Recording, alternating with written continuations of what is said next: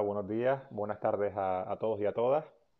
Bueno, soy Román de Nutriline y estoy aquí de nuevo y le voy a leer una, publicación que, que, escribí en mi blog, nutriline.com, que se titula Conexión intestino-cerebro. ¿Cómo es posible si están tan lejos?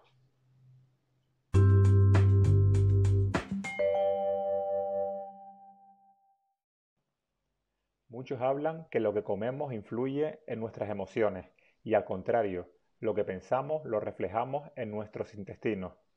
¿No se ha preguntado nunca cómo es posible?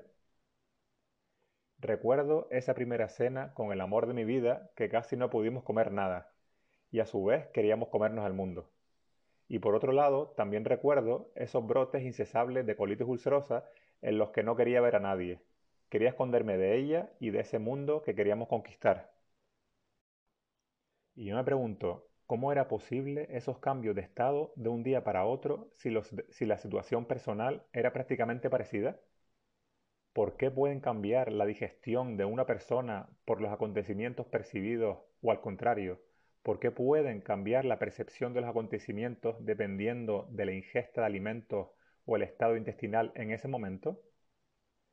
Principalmente hay dos conexiones directas entre el cerebro y el intestino. Empezamos.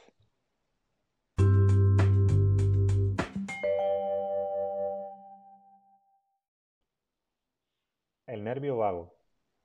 El nervio vago es el más largo del cuerpo humano, el cual se compone de más de 80.000 fibras nerviosas, las cuales salen del cráneo, bajan y recorren gran parte del organismo y se distribuyen por los diferentes órganos, incluido el intestino. El 80% de la información recogida en esos órganos, como lo que pasa en nuestro proceso digestivo, es enviado hacia arriba, hacia el cerebro. Y también pasa en el sentido contrario. El 20% de las órdenes del cerebro irán hacia esos órganos. Un estudio muy interesante realizado en ratones en el año 2011, el cual dividen a dos grupos de ratones. Al primer grupo le aportaron en su dieta habitual la suplementación con probióticos. Y al segundo grupo hicieron esa misma dieta, pero sin la suplementación de esos probióticos. Bueno, pues el resultado, después de seis semanas, nos muestra claramente la influencia y mejora del neurotransmisor GABA en el grupo de ratones que consumieron probióticos, disminuyendo el estrés en comparación con el grupo que no los consumieron. Pero lo más interesante no fue esto.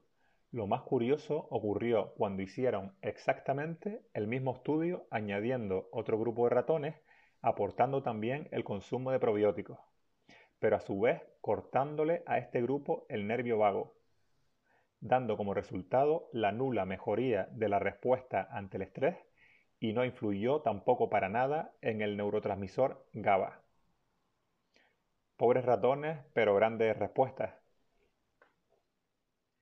Eso nos puede dar una idea el por qué algunos médicos especialistas en medicina digestiva, por ejemplo, utilizan inicialmente medicamentos antidepresivos para tratar patologías intestinales como la enfermedad de Crohn o colitis ulcerosa, a pesar de que el paciente no padece directamente una afectación psicológica o psiquiátrica.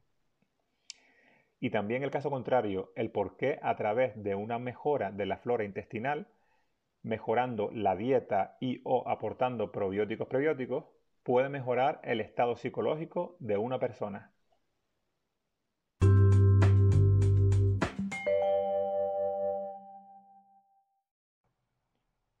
Conexión hormonal. El cerebro, a través de las hormonas, enzimas y neurotransmisores, necesita tener el control de todo lo que pasa en el intestino, y a su vez el intestino actúa como un escudo de protección para el cerebro, ayudando y evitando que se introduzcan sustancias no deseadas al organismo desde el exterior. Son un buen equipo. Por otra parte, hay muchas enzimas, receptores y otras sustancias que son comunes en el intestino y en el cerebro.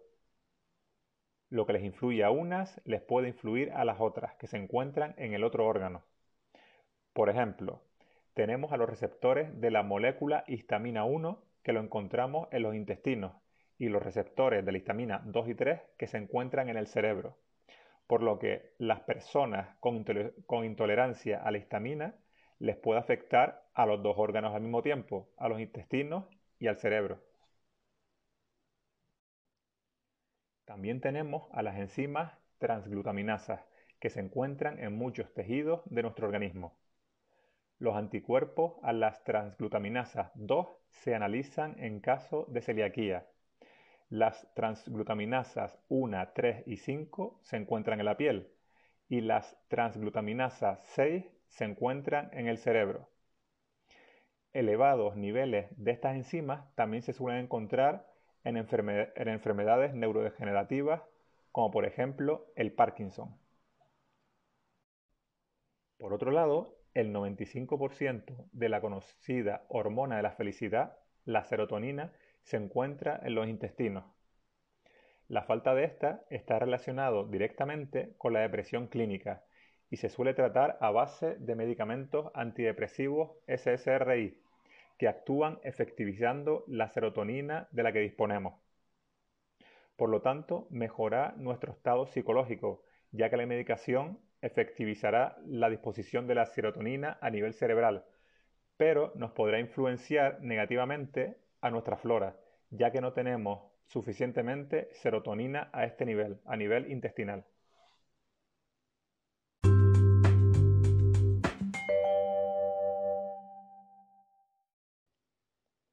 El cuerpo humano es como una manguera.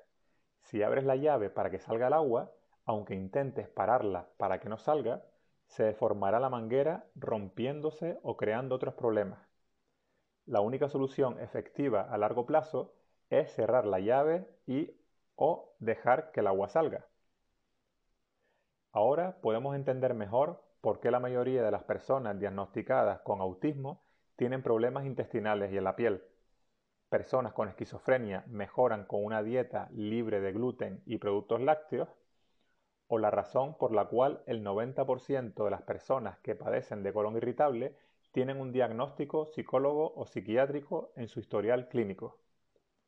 Por tanto, pienso que hay suficientes motivos, y más que no conocemos, para pensar que la conexión entre el intestino y cerebro es una realidad, y también, por supuesto, esta relación con los demás órganos del cuerpo, entre otros seres vivos también, otros organismos, y si vamos más allá, con el universo.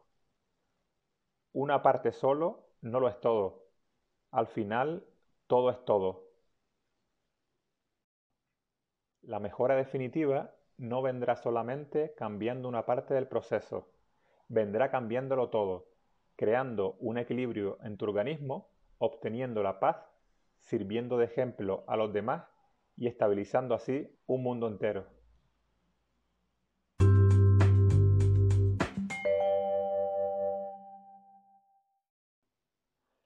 Bueno, llegamos al final de, este artículo. La verdad que es muy, muy corto, pero a su vez muy, muy importante. La finalidad pues, pues, de este artículo y todos los que escribo realmente es que ustedes de alguna forma entiendan, ¿no? Porque pienso que, que a través del entendimiento puede, pueden llegar a cambiar algo en sus vidas sin necesidad de depender de de otras personas o de información externa, sino que ustedes piensen, pues mira, esto tiene sentido, voy a empezar a, cambiarlo. Y, bueno, por eso pienso que este artículo es bastante interesante, pues eso, pues si entienden que hay conexiones reales entre el cerebro y, los intestinos, ¿no? Como lo que está hablando, la conexión hormonal, el nervio vago, que es un nervio muy olvidado también, y que todo tenemos, en el cuerpo es un todo, ¿no? Como también digo en recalco en el artículo. Por lo tanto, espero que, vayan entendiéndole y, bueno, escribiré mucho, mucho más, no solamente sobre esto, sino más aspectos de, sobre el cambio en el estilo de vida, sobre todo para mejora de, personas con, hombre, ojalá personas sanas también lo hicieran, ¿no? Pero bueno, sobre todo enfocado en personas con enfermedades crónicas. Eh, porque yo pienso que, es muy importante, sobre todo, además de tomarse su tratamiento adecuado, pues el cambio de su estilo de vida no es que sea importante, sino que se debe de hacer para poder mejorar la, calidad de vida de, la persona pues al máximo, ¿no? Y si lo digo no es por, porque lo he leído, sino porque lo he vivido en, en carnes propias. Pues, pues nada, espero que les haya gustado el artículo. Eh, gracias por escucharme. Y, nada, más información, pues muchísima más la tienen en nutriline.com, en mi blog. No puedo leer todos los, artículos que publico porque no tengo tiempo, pero, pero sí pueden leerlo. Eh, estoy también bastante activo en, Facebook, en Instagram y, nada, cualquier pregunta también, pues a través de la casilla de, contacto del blog. Vale. Eh, gracias y adiós.